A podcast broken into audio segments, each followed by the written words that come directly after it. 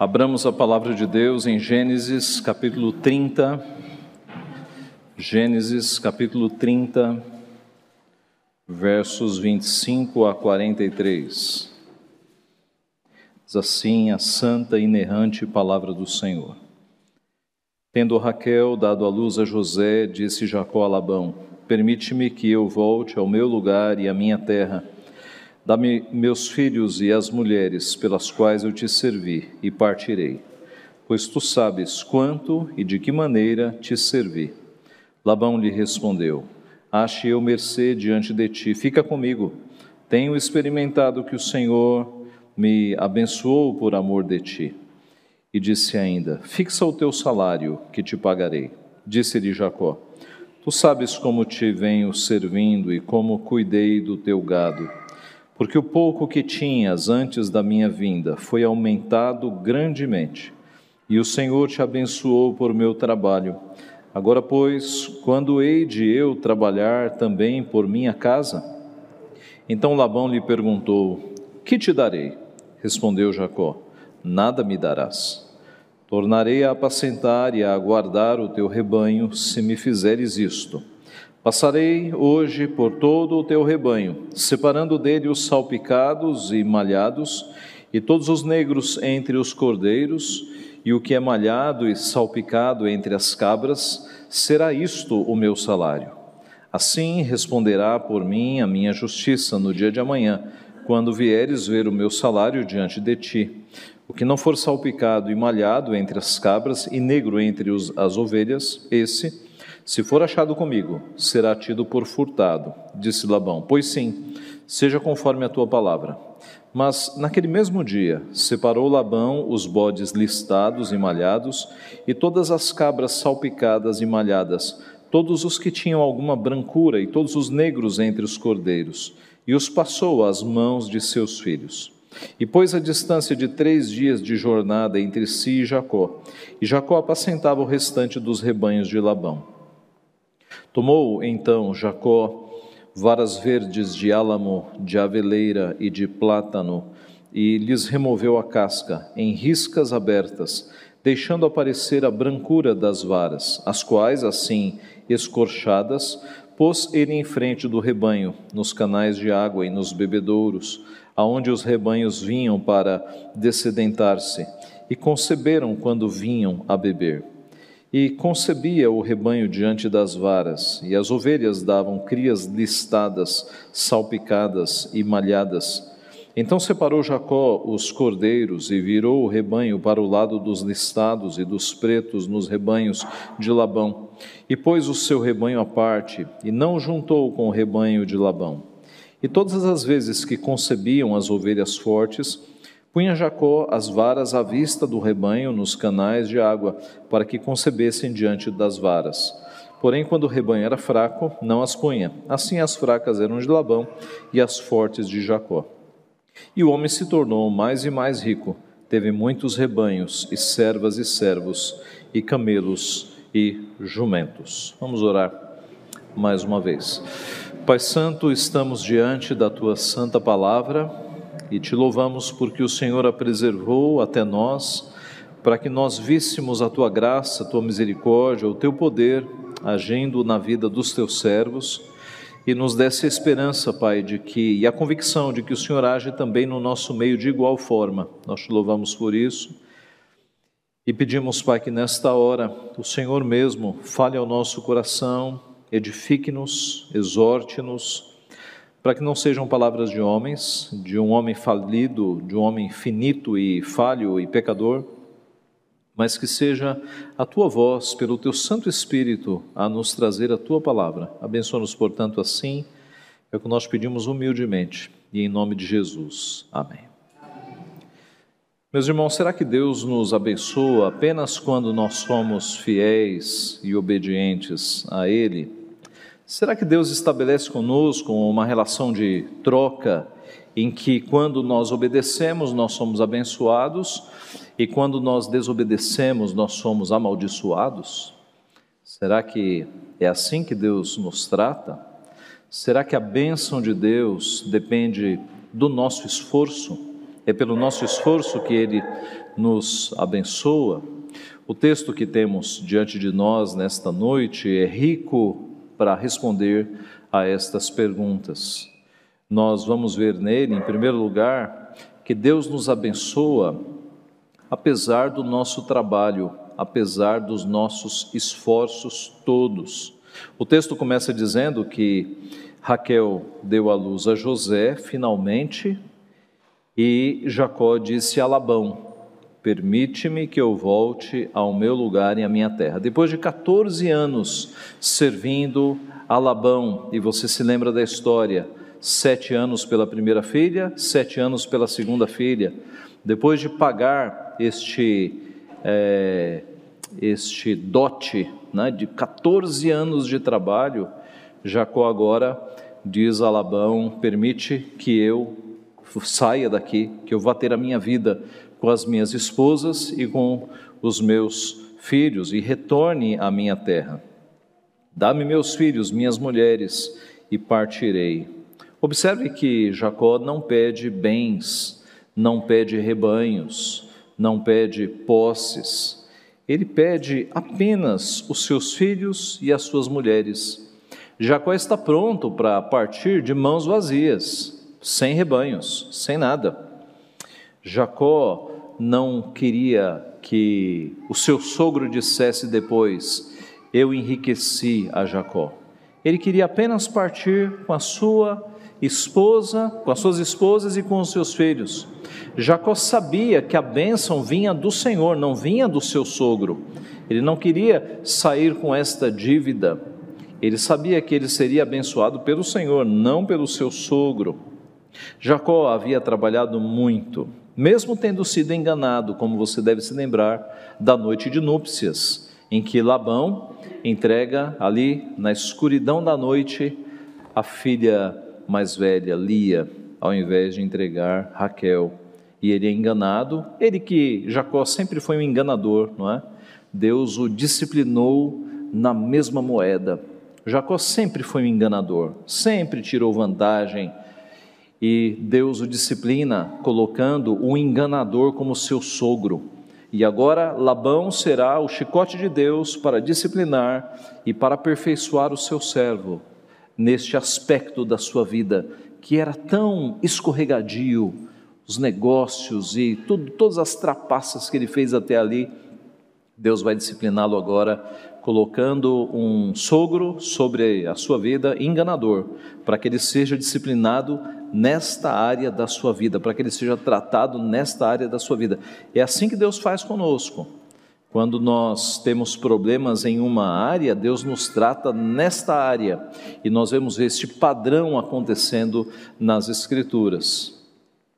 Ele então vai sair, entendendo que a bênção não vem de Labão, nem vem do seu trabalho, mas a bênção vem de Deus. Verso 30: Porque o pouco que tinhas antes da minha vinda foi aumentado grandemente, e o Senhor te abençoou por meu trabalho. O Senhor te abençoou.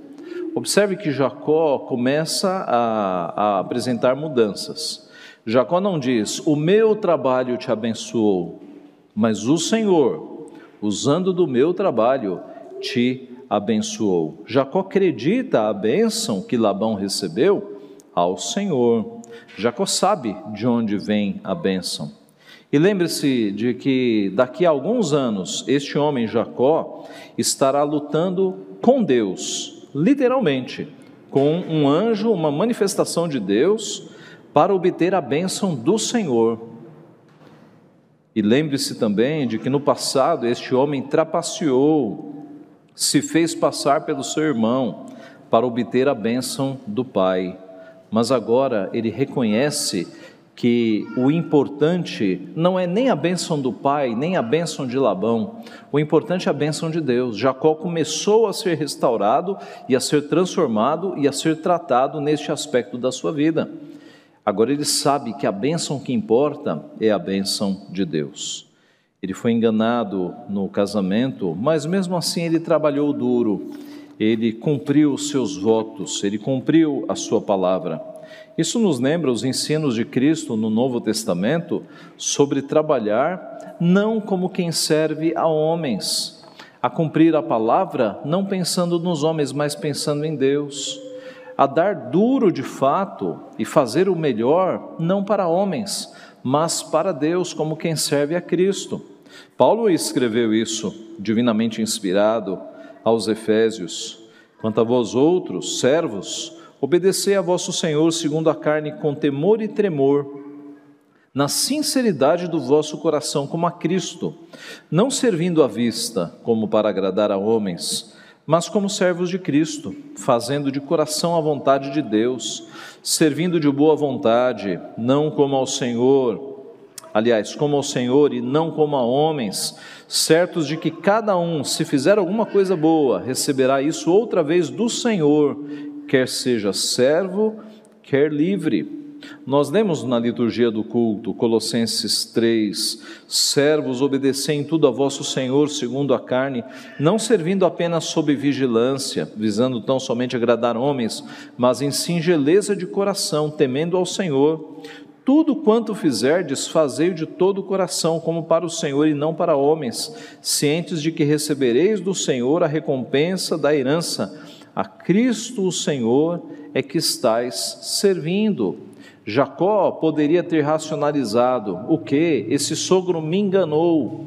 Eu vou trabalhar durante 14 anos, vou, mas eu vou ser o mais relaxado e displicente servo que ele já viu na vida. Não foi assim.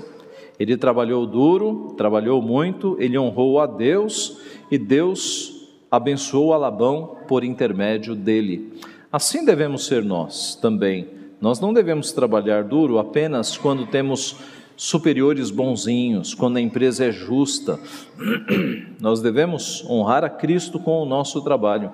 A Bíblia diz: quer comais, quer bebais ou façais outra coisa qualquer, fazei tudo em nome do Senhor, para glorificar ao Senhor. É a Cristo que nós estamos servindo. Houve épocas no mundo, na sociedade, em que os funcionários cristãos eram os preferidos, eram os que trabalhavam mais. Hoje, há muitos evangélicos fazendo vergonha, há muitos evangélicos que você não contrataria de novo, porque são péssimos funcionários, dão mau testemunho de Cristo. Não seja assim. Seja você o melhor funcionário, o melhor chefe, o melhor prestador de serviços, o melhor empresário. Faça tudo para que o nome de Cristo, refletido na tua vida, brilhe e dê um bom testemunho do Senhor. Deus nos abençoa, meus irmãos, pelo nosso trabalho e Deus nos abençoa apesar dos nossos esforços. Isto é, não é a força do nosso trabalho, não são os nossos esforços que trazem a bênção de Deus mas o próprio Deus. Ou, perdão, não são os nossos esforços e os nossos trabalhos que são a nossa bênção, mas é o nosso Deus que nos abençoa por meio do nosso trabalho. O Salmo 127 que nós lemos diz isso. Se o Senhor não edificar a casa, em vão trabalham os que a edificam.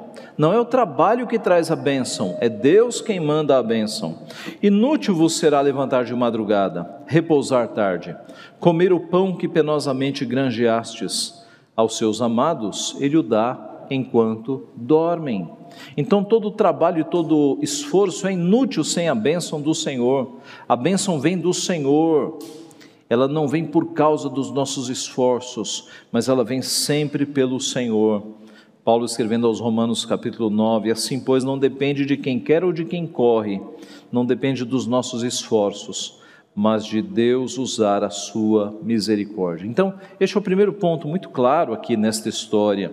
Jacó trabalhou muito, Jacó honrou o seu voto, honrou a sua palavra, e as bênçãos vieram não por causa do trabalho, mas porque Deus abençoou o seu trabalho. A bênção vem sempre do Senhor. Então, Deus nos abençoa apesar dos nossos esforços, apesar do nosso trabalho. Mas a história continua e nós veremos agora que Deus nos abençoa apesar dos nossos adversários. E o adversário aqui de Labão, aliás, de Jacó, adivinha quem é? É Labão, é o próprio sogro ele tem um adversário dentro da própria família. Labão não queria o bem de Jacó, E a gente vai ver isso aqui no texto. Labão era um enganador, era um materialista aproveitador.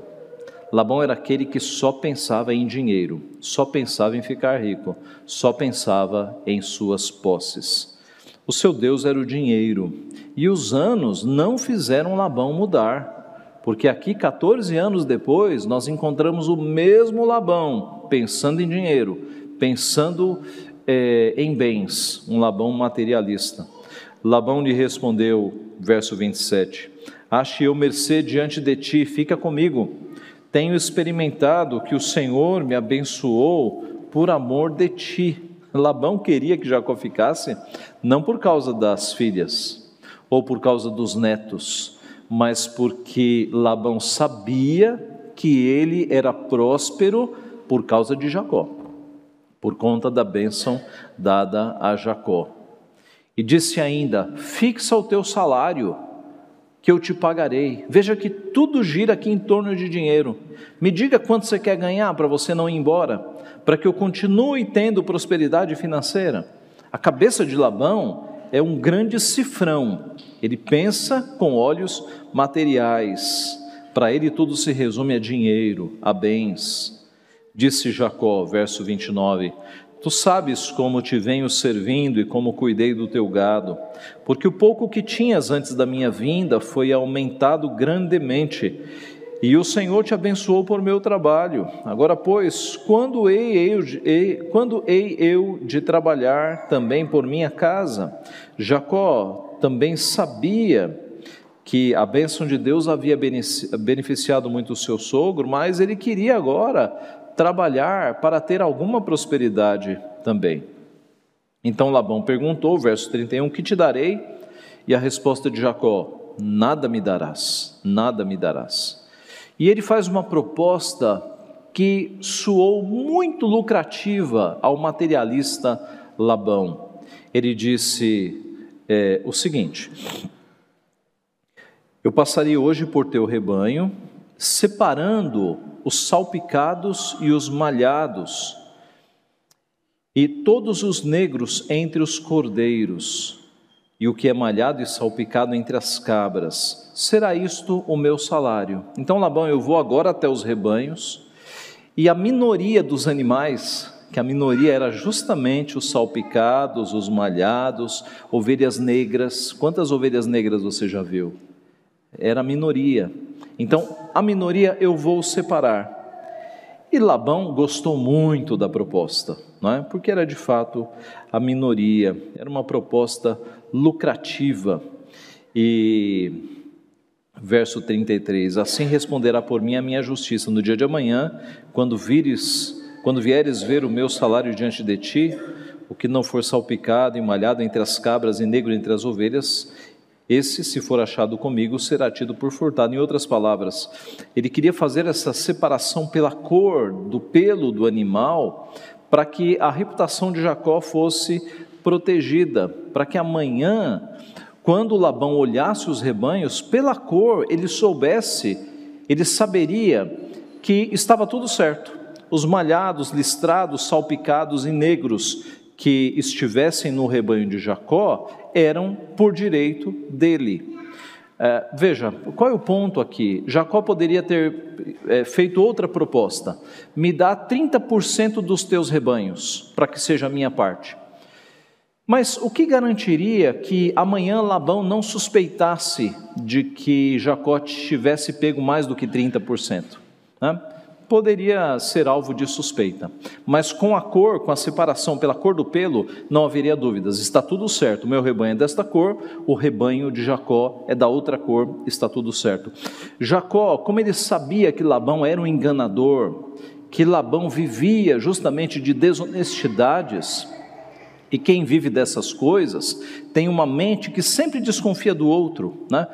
É, o contrário é verdadeiro. Pascal já dizia isso.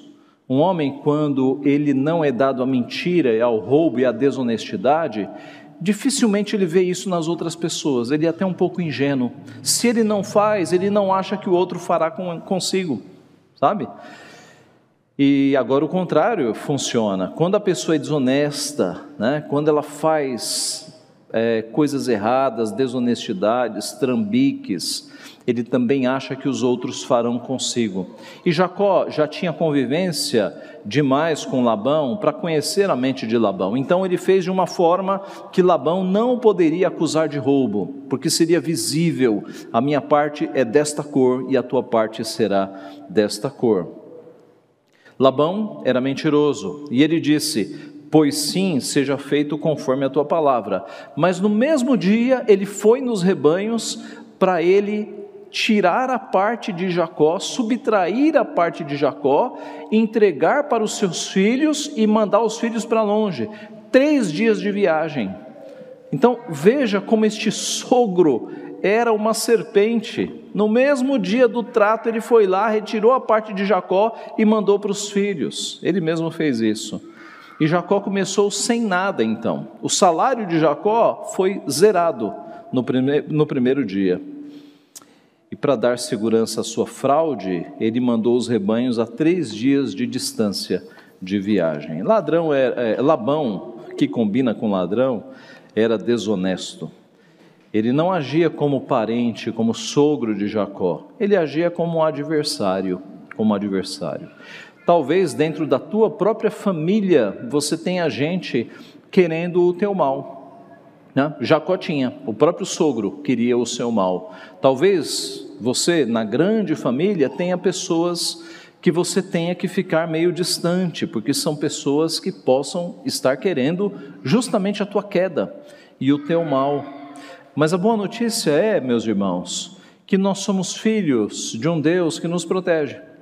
É um Deus que nos abençoa apesar dos nossos adversários mesmo que os adversários estejam dentro da família. Deus nos protege, Deus nos abençoa.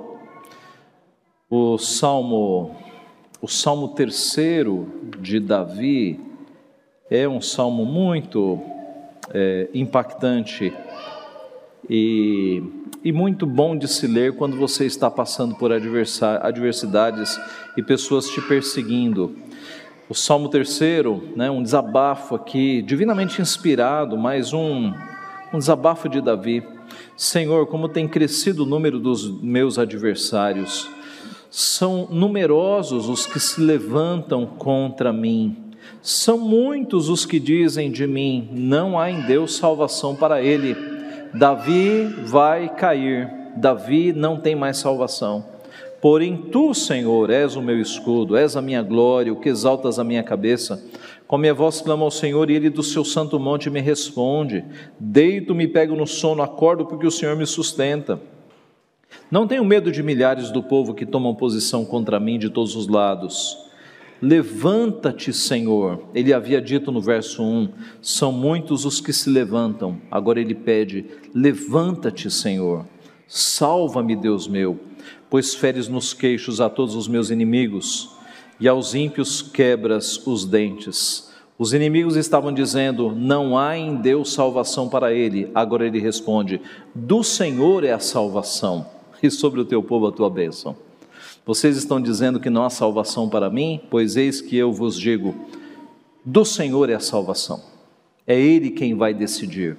A salvação pertence a Ele, é Ele quem decide e sobre o teu povo a tua bênção. Então, apesar de todos os adversários que se levantam contra nós, no bairro, na família, na empresa, na escola, seja onde for, Deus é o nosso Pai, é o nosso protetor, Ele é a nossa salvação, Ele nos abençoa, apesar dos adversários que nós temos. E se você quiser ser fiel a Deus, você vai ter adversários, não tenha dúvida. Você vai ter adversários, seja na família, seja no trabalho, onde for.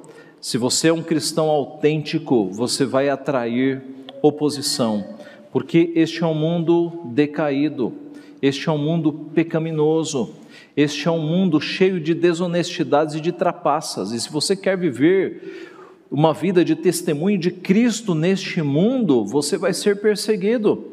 Ele disse: Se me perseguiram a mim, quanto mais perseguirão a vós outros. Se nós formos discípulos autênticos de Cristo, assim como ele foi odiado, nós seremos odiados. Assim como ele foi perseguido, nós seremos perseguidos.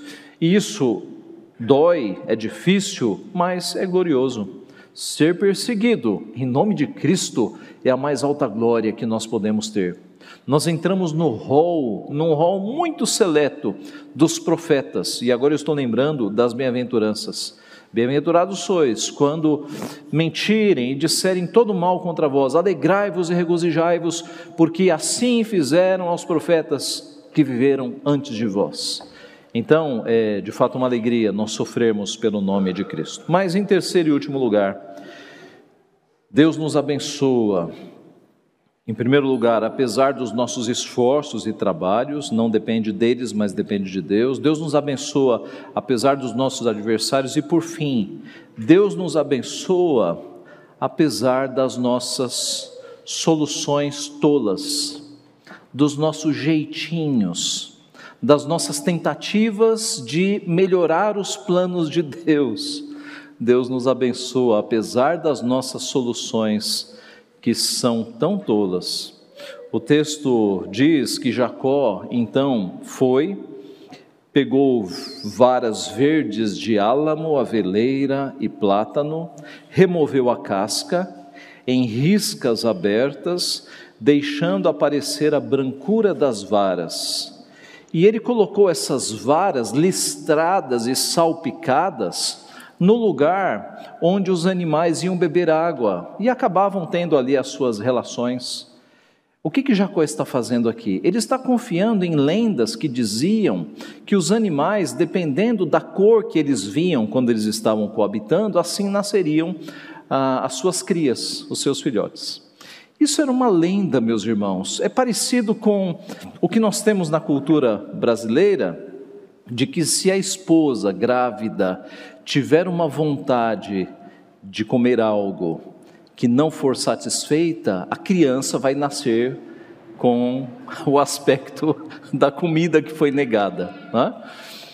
E nós teríamos algumas histórias para contar aqui, né, de desejos de mulheres grávidas que tiveram que ser satisfeitos mas dificilmente uma criança vai nascer com o rosto de acarajé, ou de melancia, ou de melão. Isso não existe, meus irmãos. Né? E a gente dá risada dessas coisas, pois era isso, era nisso que Jacó estava se firmando. O plano genial dele foi o seguinte: eu vou pegar aqui essas varas e vou produzir cores listradas, malhadas e salpicadas, e as crias destes animais, dos rebanhos, vão nascer desta cor. Ele estava com um plano não é, para tentar ajudar a bênção do Senhor. Meus irmãos, Deus abençoou de fato Jacó e fez com que nascessem muitos filhotes salpicados, malhados, listados, ovelhas negras, mas não foi por causa das varas, não foi por causa da crendice popular, foi por causa da bênção de Deus. Jacó não tivesse feito nada daquela, desculpe, pataquada, ele seria abençoado da mesma forma, porque a bênção vem de Deus, não vem destas simpatias, dessas crenças populares. Então Deus nos abençoa, apesar das nossas tentativas de melhorar o plano de Deus, como se fosse possível, apesar das nossas é, tentativas de dar uma ajudinha no decreto de Deus que foi escrito na eternidade. Assim, Jacó fez uma série de tentativas aqui e tudo isso foi inútil Deus havia prometido abençoar Jacó lá atrás. E aqui nós temos esta lição. Deus nos abençoa, apesar da nossa pretensão de acharmos que estamos ajudando a obra dele. O texto termina dizendo que ele, Jacó se tornou mais e mais rico, teve muitos rebanhos, servos e servas, camelos e jumentos. Há uma nota interessante no texto é, ele teve inclusive camelos. Nesta época da revelação, camelo era um animal muito caro, muito raro. E ele se tornou muito rico. E não apenas teve rebanhos, mas teve servos, servas e camelos. Mas a bênção já havia sido prometida por Deus. Não veio destas tentativas que ele fez. Lá em Gênesis 28, Jacó havia feito uma promessa. Se Deus for comigo e me guardar nesta jornada que empreendo, e me der pão para comer e roupa que me vista, eu estou em Gênesis 28, 20. Agora o 21. De maneira que eu volte em paz para a casa de meu pai, então o Senhor será o meu Deus.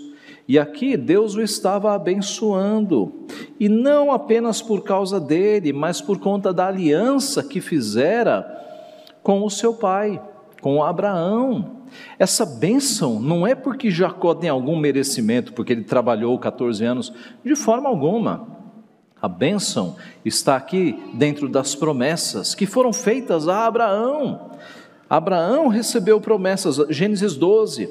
Ora, disse o Senhor a Abrão: Sai da tua terra, da tua parentela, da casa de teu pai, vai para a terra que te mostrarei. De ti farei uma grande nação, e te abençoarei, e te engrandecerei o nome. Se tu uma bênção, abençoarei os que te abençoarem, amaldiçoarei os que te amaldiçoarem. Em ti serão benditas todas as famílias da terra. A bênção da prosperidade, então, não era particular a Jacó, mas para a nação que se formaria a partir de Jacó. Lembre-se, Jacó terá o seu nome mudado para Israel. Está nascendo uma nação aqui. Os filhos de Jacó formarão as doze tribos. Então, esta prosperidade toda não era para Jacó se isolar num lugar agora e desfrutar. Era Deus preparando o início de uma nação era uma bênção para Jacó distribuir e iniciar o povo de Deus. E essa bênção não se limita à nação geográfica de Israel, mas é uma bênção que nos alcança também, porque a promessa de Gênesis 12 foi: Em ti serão benditas todas as nações da terra, os gentios inclusive.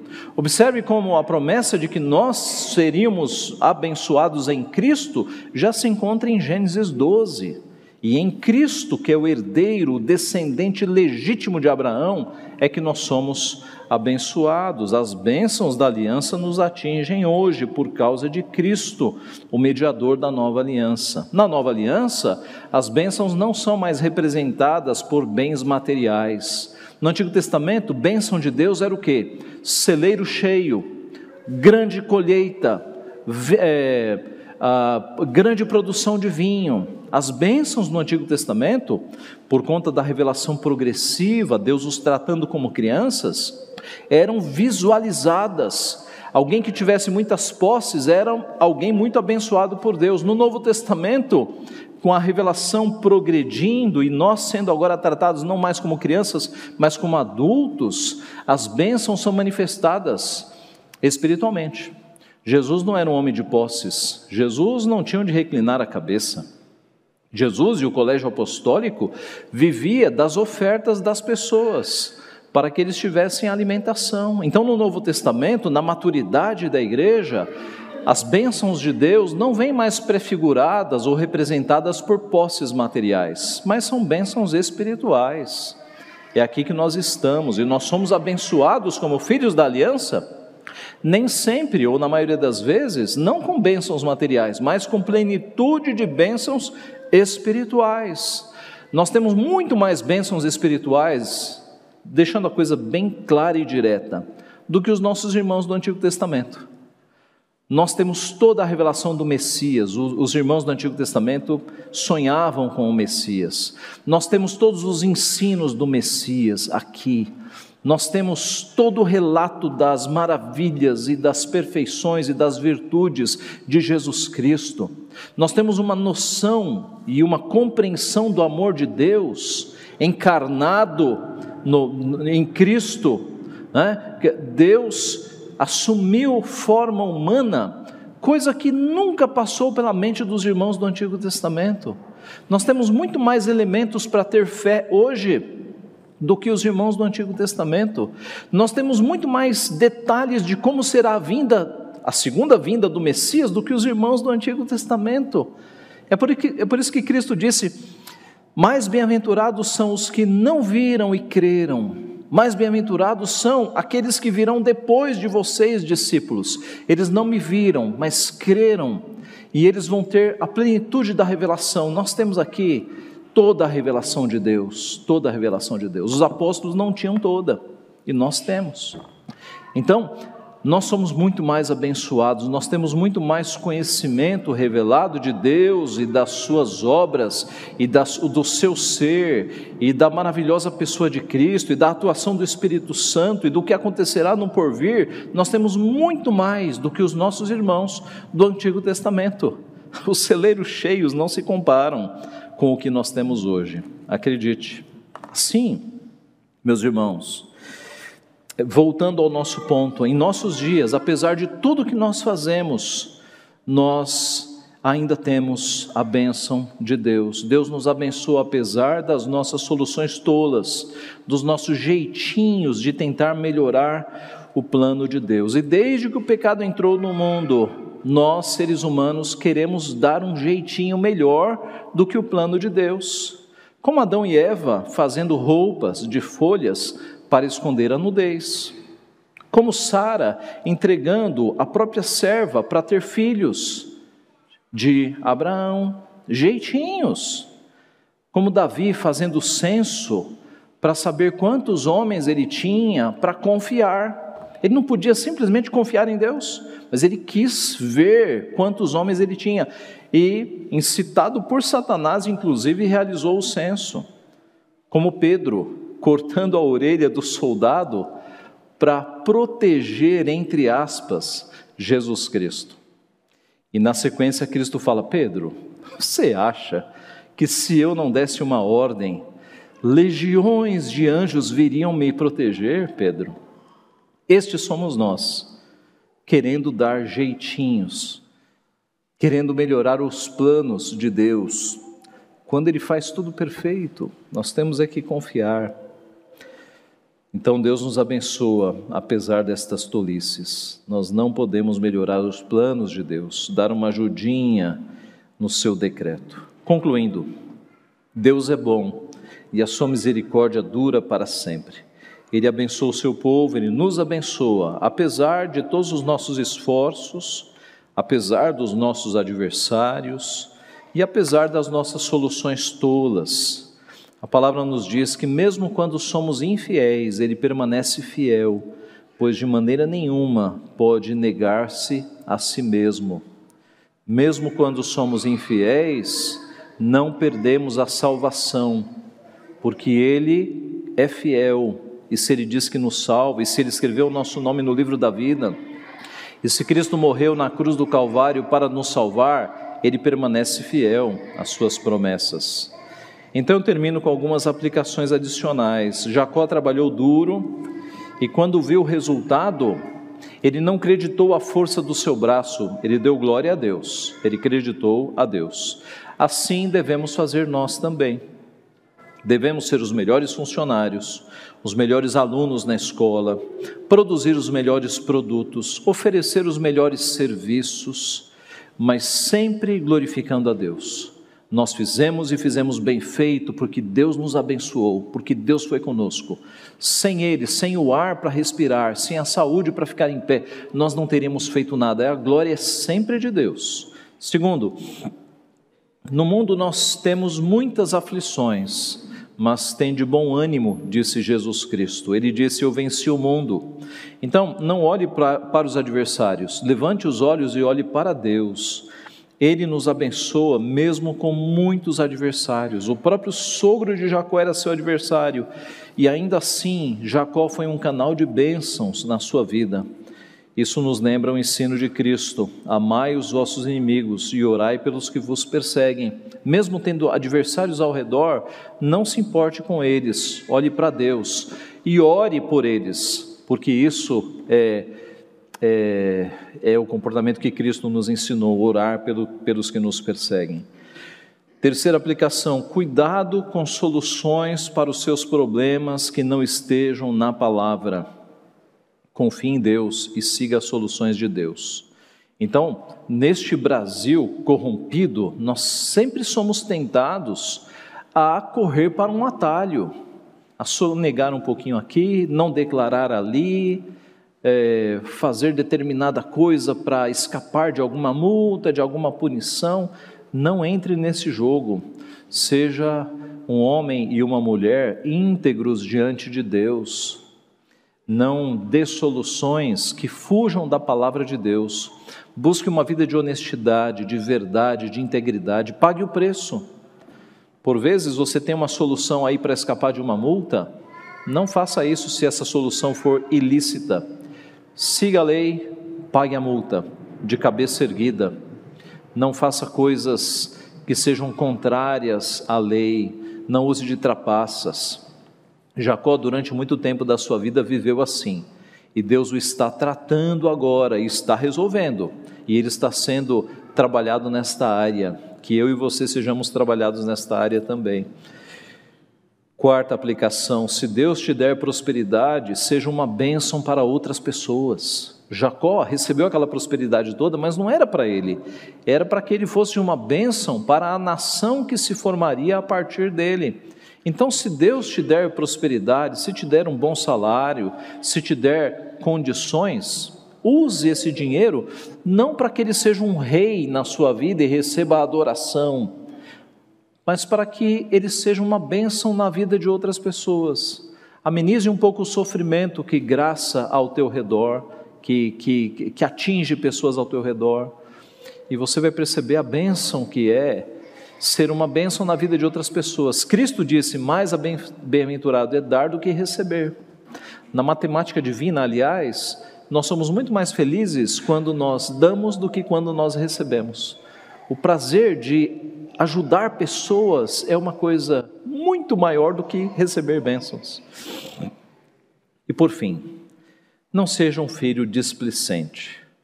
Porque talvez, meus irmãos, essa mensagem poda, possa ser interpretada assim: bom, o pastor disse que Deus me abençoa apesar dos meus esforços, apesar dos meus adversários, apesar dos meus planos tolos. Então, se Deus me abençoa de todo jeito, eu vou viver de qualquer jeito. Oh, não use essa mensagem para isso, porque Deus nos abençoa, inclusive nos disciplinando.